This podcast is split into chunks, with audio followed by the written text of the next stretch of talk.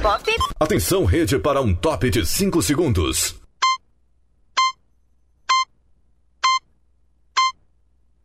Rede Estação Pop. Rede Estação Pop. Brasil acontece. Informação. Entretenimento na dose certa. Apresentação: Adson Alves.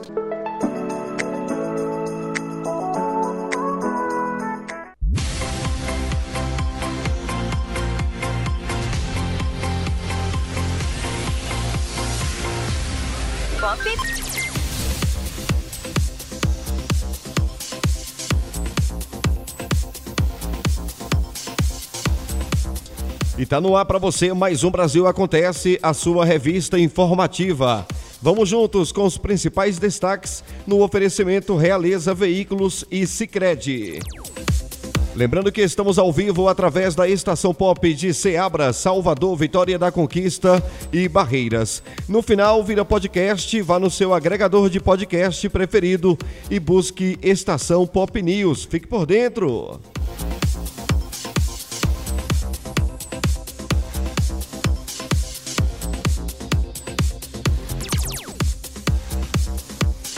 Brasil Acontece. Apresentação Adson Alves. No STF, presidente da Câmara defende fundo eleitoral de 5,7 bi e diz que valor é condizente. Quem tem os detalhes é Flávio Carpes, de Brasília. Fala, Flávio. Após o Partido Novo ingressar com uma ação no Supremo Tribunal Federal contra o fundão eleitoral de 5 bilhões e 700 milhões de reais neste ano, o presidente da Câmara, deputado Arthur Lira, se manifestou no processo na última quarta-feira, afirmando que a ação do Partido Novo criminaliza a política através da instrumentalização do judiciário.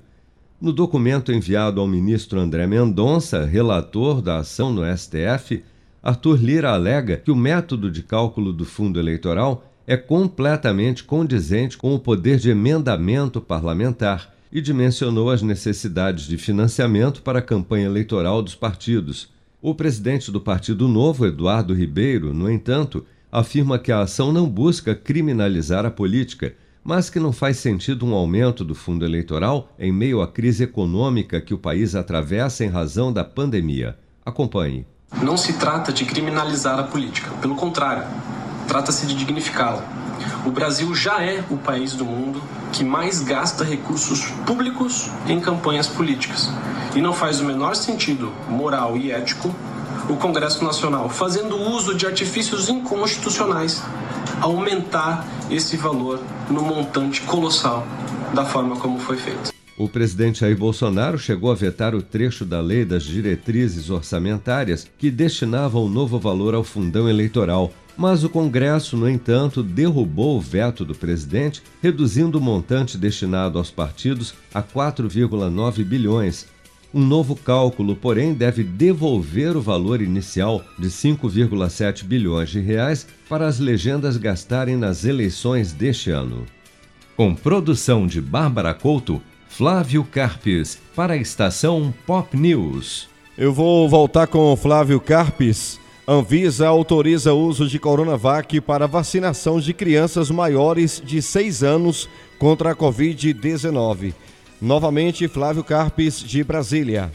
Em decisão unânime, a diretoria colegiada da Anvisa decidiu nesta quinta-feira autorizar o uso da Coronavac para vacinação de crianças e adolescentes entre 6 e 17 anos contra a Covid-19.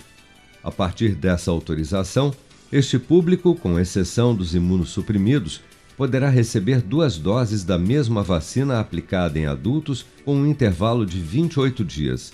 A decisão, que analisou um segundo pedido do Instituto Butantan para o uso emergencial da Coronavac em crianças, tomou como base estudos de eficácia da vacina no Chile, onde o imunizante já vem sendo aplicado em crianças de 6 a 12 anos desde setembro.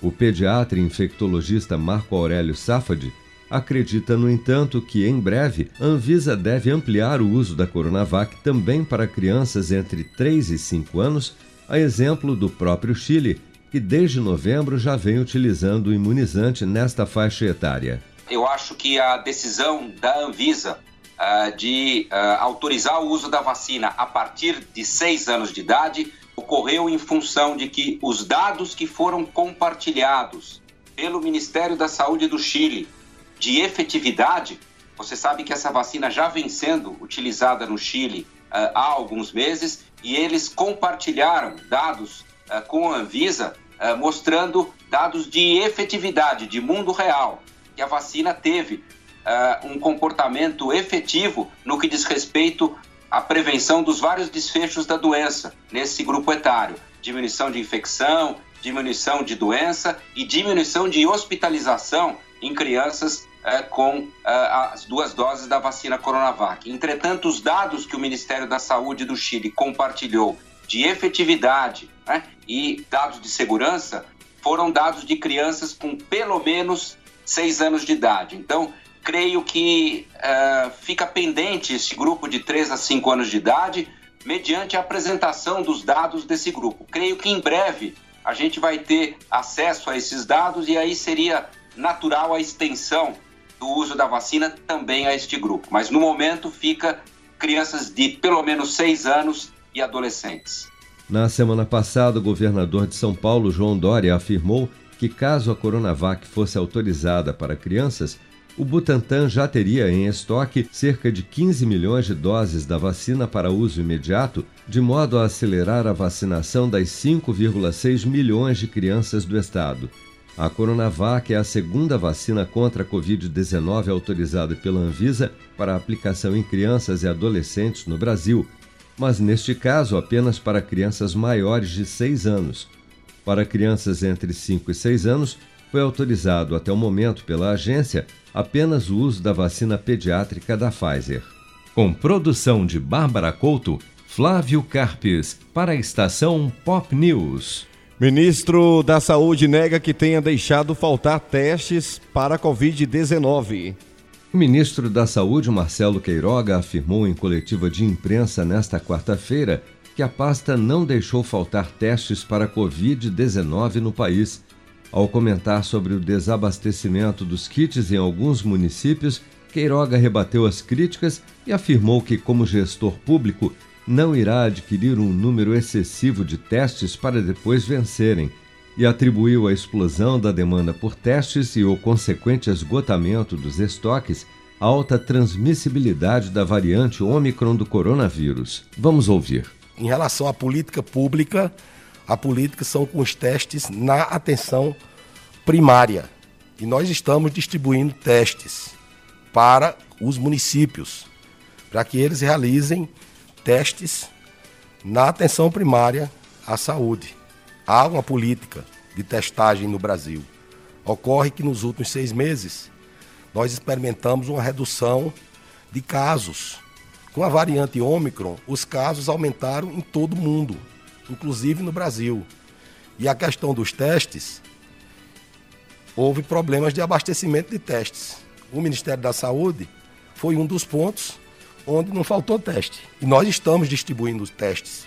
Agora eu não vou, aqui como gestor público, adquirir 200 milhões de testes para deixar esses testes vencerem. Até porque tinha testes e não estava havendo demanda. Com o avanço da variante Omicron, o país tem enfrentado uma escassez de testes para Covid-19 ante o aumento exponencial de infecções pelo novo coronavírus nos últimos dias. No Distrito Federal, onde voltou a ser obrigatório o uso de máscaras em ambientes abertos, após a capital federal registrar nesta semana uma taxa de transmissibilidade de 2,31, quando cada 100 pessoas infectadas estão transmitindo o vírus para outras 231, a maior taxa de transmissão de toda a pandemia no país, farmácias passaram a racionar o agendamento de testes para evitar o desabastecimento. Segundo o painel Covid-19 do Ministério da Saúde, o Brasil registrou nesta quinta-feira 168.495 novos casos e 350 mortes por Covid-19 no período de 24 horas, elevando para 622.205 o total de óbitos relacionados à doença desde março de 2020. Dados do Programa Nacional de Imunização apontam que até amanhã desta sexta-feira, 162.770.254 pessoas, ou 76,3% do total da população do Brasil, já haviam recebido a primeira dose de vacina contra a Covid-19, sendo que destas, 148.044.180 ou 69,4% dos habitantes do país, também já foram imunizados com a segunda dose ou dose única contra a doença. 39.818.127 pessoas, ou 18,7% da população, já receberam a terceira dose ou dose de reforço. Com produção de Bárbara Couto, Flávio Carpes, para a estação Pop News.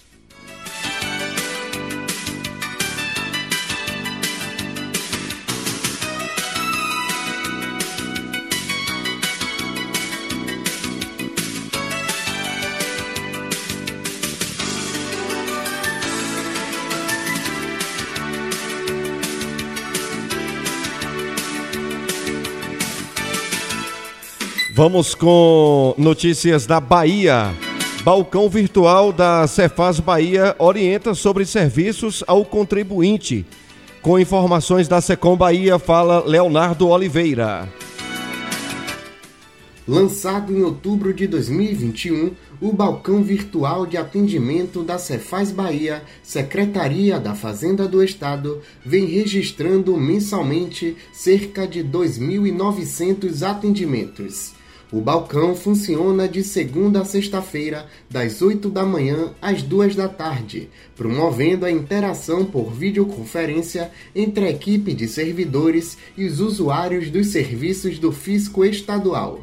O acesso do contribuinte à plataforma para fila virtual funciona por ordem de chegada. O contribuinte tem, a partir do momento que entra na fila, 13 minutos para acessar a sala virtual. O balcão da Cefaz começou a operar disponibilizando serviços da Secretaria, como emissão de documento de arrecadação estadual para pagamento do IPVA e orientação sobre a emissão de nota fiscal avulsa. A partir de dezembro, o balcão passou a oferecer também orientações gerais ao contribuinte sobre o andamento de processos, emissão de certidões, além de dúvidas e informações sobre débitos tributários. Para ser atendido no balcão, o contribuinte precisa acessar o canal online disponibilizado no site www.cefaz.ba.gov.br. Com informações da Secom Bahia, Leonardo Oliveira. Olha, Saque Móvel chega a mais três municípios do extremo sul da Bahia. Novamente, Leonardo Oliveira. O saque móvel chega a mais três municípios do extremo sul da Bahia. As carretas atendem agora as populações de Vereda, Jucuruçu e Jiquiriçá. Os serviços disponíveis são RG, CPF e antecedentes criminais, além da Ouvidoria Geral do Estado. O atendimento é 100% gratuito, incluindo a carteira de identidade, e a fotografia para o documento é feita no local. Em atenção às famílias atingidas pelas fortes chuvas, o equipamento está no extremo sul baiano desde o dia 17 de dezembro. Durante o período, já atendeu as populações de Itamaraju, Medeiros Neto, Prado, Itambé, Ubaíra e Dário Meira. No total, o serviço já contabilizou mais de 10.500 atendimentos na região. O atendimento é de segunda-feira a sábado, das 8 da manhã às 5 e meia da tarde, por ordem de chegada. Com informações da Secom Bahia, Leonardo Oliveira. Ainda na Bahia, Cetre, Desembahia e Sebrae assinam convênio para oferecer consultoria a empreendedores impactados pelas chuvas. Leonardo Oliveira. Empreendedores baianos que tiveram prejuízos em função das fortes chuvas do final do ano passado e solicitaram crédito emergencial do governo do estado serão beneficiados também com consultoria de inovação e gestão. O termo de cooperação técnica para oferta do serviço foi assinado nesta sexta-feira pela SETRE, Secretaria do Trabalho, Emprego, Renda e Esporte, o Sebrae Bahia, Serviço de Apoio às Micro e Pequenas Empresas e a Desembahia, Agência de Fomento do Estado. As concessões de financiamento emergencial permitem parcelamento em até 48 meses, incluindo carência de até 12 meses para pagamento da primeira parcela sem juros, para financiamentos de até 150 mil reais. Com informações da Secom Bahia, Leonardo Oliveira. Obrigado, Leonardo. Obrigado, Secom Bahia, pela colaboração. Muito bem, você está ouvindo o Brasil Acontece, show da notícia, destacando as principais notícias do dia. Sempre no oferecimento Realiza Veículos e Cicred. Abra sua conta em cicred.com.br. Lembrando que estamos ao vivo através da estação pop de Ceabra, Salvador, Vitória da Conquista e Barreiras. Brasil Acontece. Apresentação Adson Alves.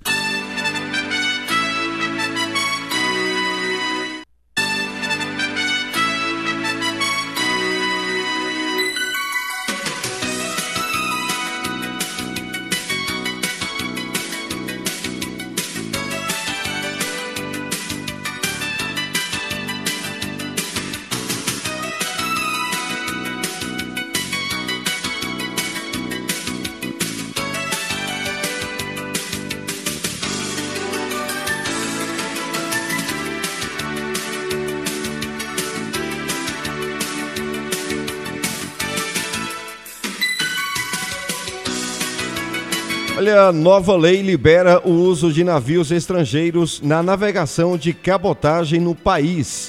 O objetivo é aumentar a competitividade entre as empresas que oferecem o serviço de cabotagem para baratear os custos e estimular o desenvolvimento da indústria naval nacional.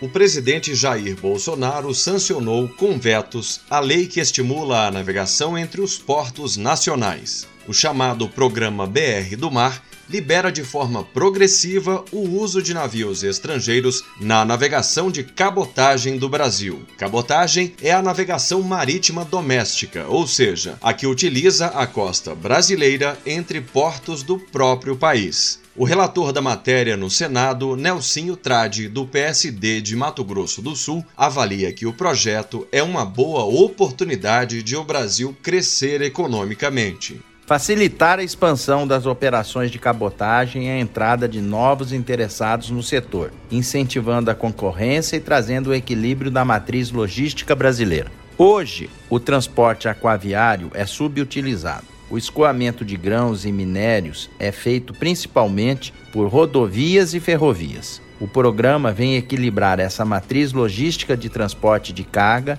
além de reduzir burocracias e custos. Segundo o mestre em transporte pela Universidade de Brasília, Emanuel Aldano, a norma pretende mudar algumas regras que impedem o desenvolvimento da cabotagem. Você tem uma oferta muito limitada né, de, de embarcações e é um mercado relativamente fechado no qual poucas cadeias produtivas podem se utilizar dessas, dessas, digamos assim, dessa oferta de embarcação. Então, um dos primeiros pontos que o BR do Mar pretende atacar é a liberalização de empresas de navegação de cabotagem que não necessariamente sejam brasileiras. Emanuel Aldano também afirma que, com o aumento da competitividade, o barateamento dos custos da cabotagem pode gerar maior eficiência e, portanto, desenvolvimento para toda toda a cadeia produtiva. Reportagem Paloma Custódio, locução Luciano Marques. Muito bem, a reportagem de Paloma, locução de Luciano.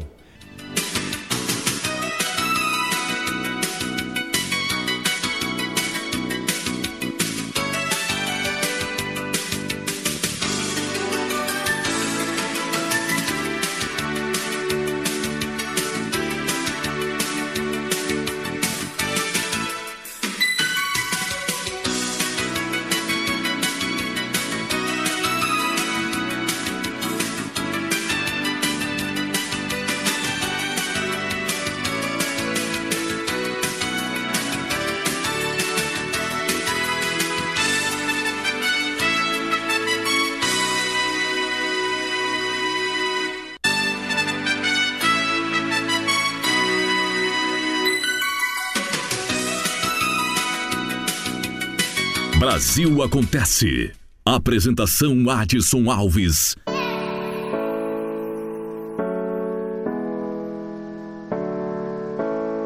Brasil Acontece. Informação. Entretenimento na dose certa. Apresentação Adson Alves.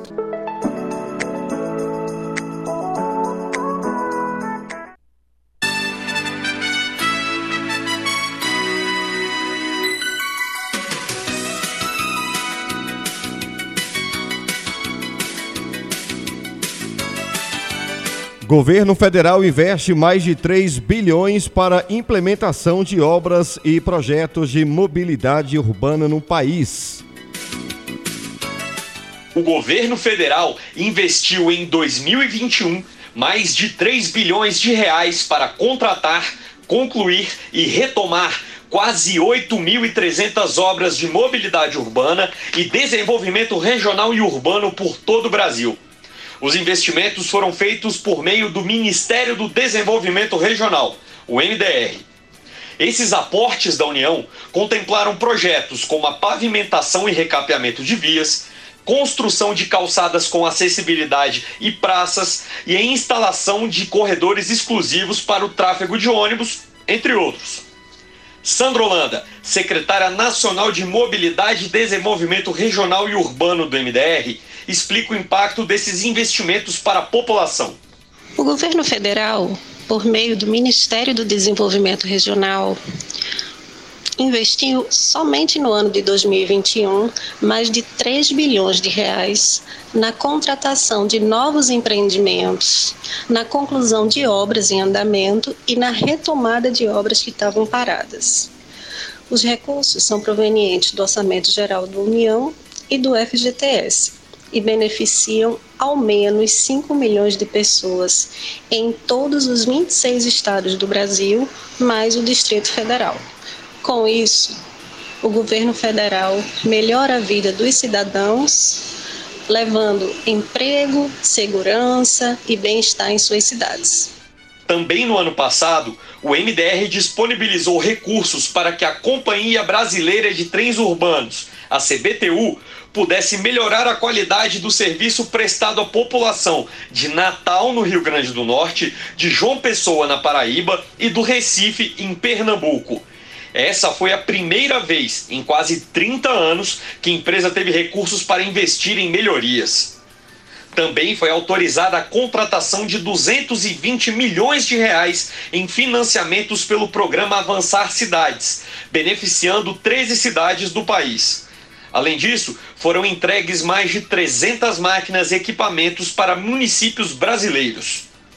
Já em desenvolvimento regional, o MDR criou a Rota da Moda, que vai auxiliar produtores têxteis do Rio Grande do Norte a expandirem seus negócios. Para saber mais sobre ações do Ministério do Desenvolvimento Regional em mobilidade urbana e desenvolvimento regional e urbano, acesse mdr.gov.br. Reportagem Vicente Melo. Muito bem, vamos falar da dengue. Mais de 70% dos casos se concentram em cerca de 200 municípios, mas as demais cidades também devem agir. Fala Paloma Custódio. Atualmente, mais de 70% dos casos de dengue se concentram em menos de 200 municípios brasileiros. O dado é da Coordenação Geral de Vigilância de Arboviroses do Ministério da Saúde. No entanto, segundo o coordenador geral da pasta, Cássio Peterca, os demais municípios do país que não estão em situação endêmica também devem ficar atentos e agir contra o mosquito.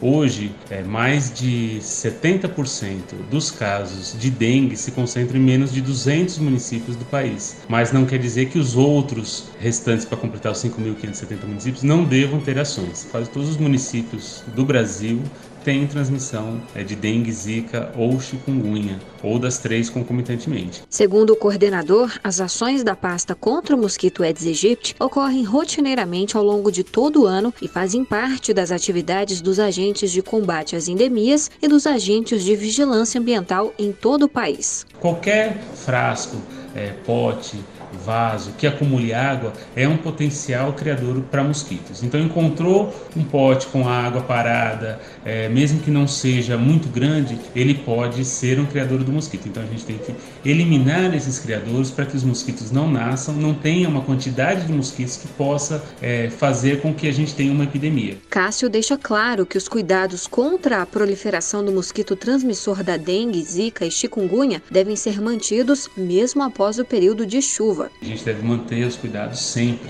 né, durante todo o ano, 365 dias por ano, porque os ovos do Aedes aegypti, mesmo que ele esteja em um frasco, um recipiente, sem água, eles podem ficar até quase um ano viáveis. E quando chega o período das chuvas, ele vai entrar em contato com a água e de 5 a 7 dias esse mosquito que passou lá um ano adormecido dentro desse ovo vai nascer novamente. Não deixe água parada. Combata o mosquito todo dia. Coloque na sua rotina. Muito bem. O tempo e a temperatura. Estação Pop News. O tempo e a temperatura. Neste sábado, os temporais retornam para o oeste da Bahia. A chuva também aumenta no sul do Ceará e segue volumosa sobre o Maranhão. Nas capitais da faixa leste, chove a qualquer momento, mas essa precipitação vem intercalada com períodos de sol. A temperatura no Nordeste pode ficar entre 18 e 33 graus. Em toda a região, os índices de umidade relativa do ar variam entre 20 e 100%. As informações são do Somar Meteorologia. Nayane Carvalho, o tempo e a temperatura.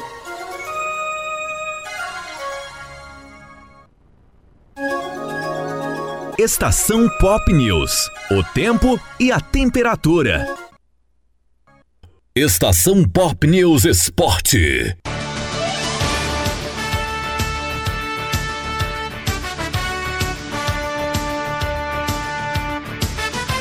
Momento do esporte, espaço para Humberto Ferretti.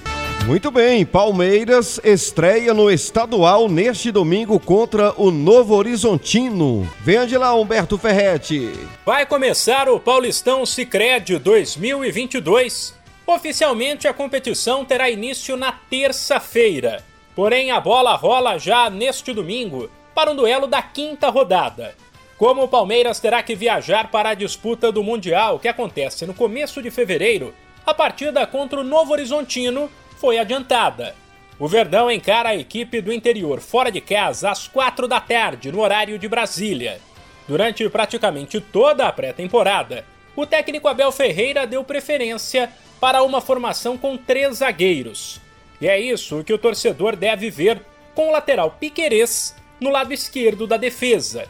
A tendência é de um time parecido com o da final da Libertadores contra o Flamengo formado por Everton, Luan, Gustavo Gomes e Piquerez, Mike Danilo, Zé Rafael e Scarpa, Veiga Dudu e Rony. Resta saber qual será o planejamento do Verdão para o início da temporada.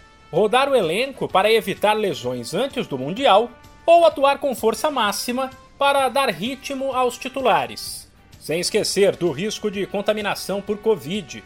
E se o torcedor está ansioso para ver o time em campo outra vez, tem jogador também ansioso. O volante Jailson, que já treina com o grupo há alguns dias, enfim foi apresentado e explicou a decisão de assinar com o Palmeiras. Muito feliz de poder fazer parte desse, desse grande clube, um clube vencedor, bicampeão da, da América seguido, né? E o maior campeão brasileiro. Muito feliz, acho que quando um gigante como o Palmeiras vem atrás de você, você pensa duas vezes e não foi, não foi tão, tão difícil tomar essa decisão, né? Clube muito, muito gigante, com, com grandes jogadores, então foi, foi essa decisão que eu tomei, poder estar junto com, com grandes jogadores para poder ajudar o clube cada vez mais ficar marcado na história. O ex-jogador do Grêmio estava no futebol chinês e é mais um caso de atleta que não conseguiu voltar ao país por causa da pandemia. Apesar de um longo período sem atuar, Jailson diz estar bem fisicamente. É, eu fiquei um, um ano sem jogar, mas uh, procurei, junto com o meu preparador físico que eu tenho em Porto Alegre, o César Marchioli, que, que me ajudou bastante a manter a, a forma física para quando eu tivesse a oportunidade e agora chegou de poder estar no, no maior campeão do Brasil. Então estou quase 100%, a cada dia mais me preparando, me, me cobrando mais. Tenho uma, uma comissão técnica e profissionais muito, muito dedicados para me deixar 100%. Se for da vontade do professor estar junto no, no Mundial. O volante vestirá a camisa 30, que até o ano passado era de Felipe Melo. De São Paulo, Humberto Ferretti para a estação Pop News. Muito bem, Palmeiras estreia no estadual neste domingo contra o Novo Horizontino. Oferecimento Sicredi, abra sua conta em sicredi.com.br e oferecimento também Realeza Veículos.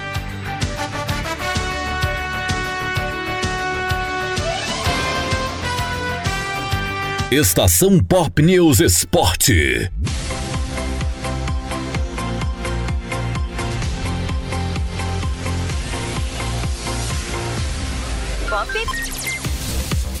Muito bem, gente, o nosso Brasil acontece, fica por aqui. Forte abraço para você e até a próxima.